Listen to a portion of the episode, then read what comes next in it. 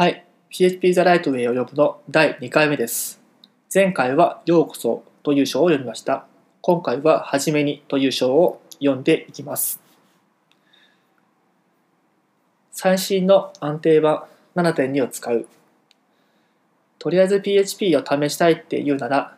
最新の安定版である PHP7.2 を使おう。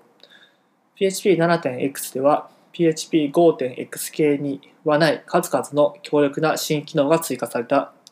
エンジンが大幅に書き直された PHP7.x は今までのバージョンよりもずっと高速になっている。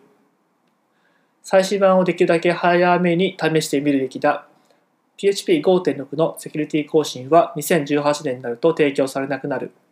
アップグレードはとても簡単だというもの。過去との互換性を損なうような変更がそんなに多くないからだ。何かの関数や機能がどのバージョンに含まれているのかを知りたければ php.net にあるマニュアルを調べよう。ビルトインウェブサーバー。PHP の勉強を始めるときにわざわざ本格的なウェブサーバーをインストールする必要はない。そう、PHP5.4 以降ならね。サーバーを立ち上げたらターミナルでプロジェクトのルートディレクトリに行ってこんなコマンドを実行するだけでいいんだ。PHP スペース -s スペースローカルホストコロン8000 Mac の人は OS10 には PHP が最初からインストールされているけど最新の安定版からは微妙に遅れている。最新の PHP を OS10 にインストールするにはいくつか方法がある。ホームブリューによるインストール。ホームブリューは OS10 用の強力なパッケージ管理ツールで PHP やその拡張モジュールも簡単にインストールできる。ホームブリューのコアリポジトリで PHP5.6、7.0、7.1、7.2用のフォーミュラーが公開されている。最新の PHP をインストールするにはこんなコマンドを実行すればいい。ブリュースペースインストールスペース PHP at 7.2ホームブリューの PHP のバージョンを切り替えるには環境変数パスを設定すればいい。ブリュー -php- スイッチャーを使えばその辺を自動的にやってくれる。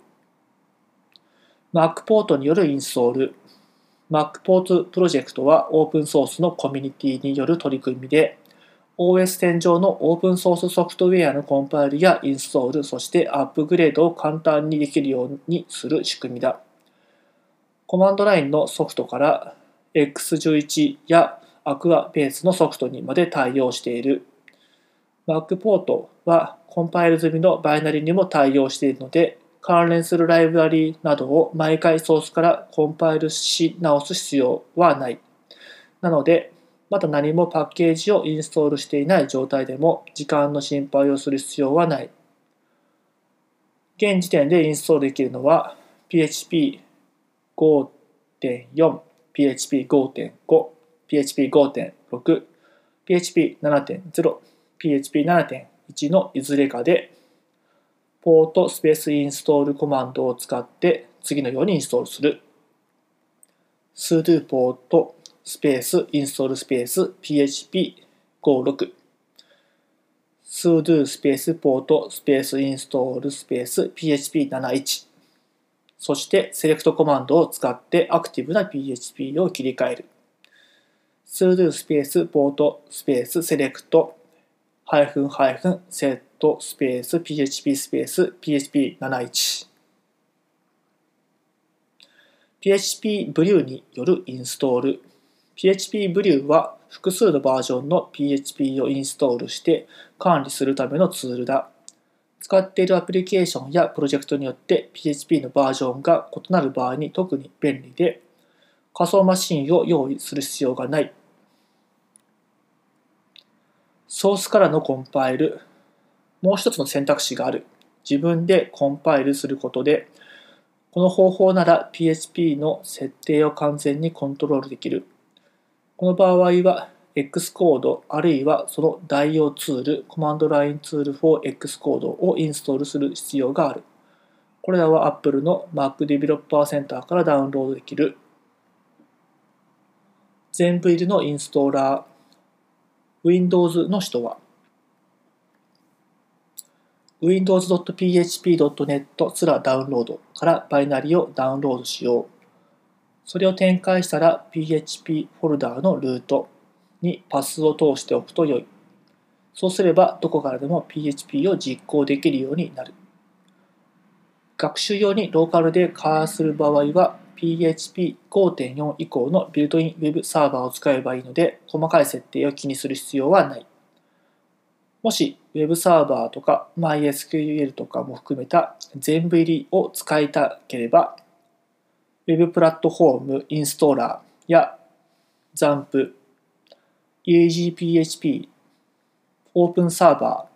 そして WAMP などがおすすめだ。これらを使えば Windows 用の開発環境を手早く構築できる。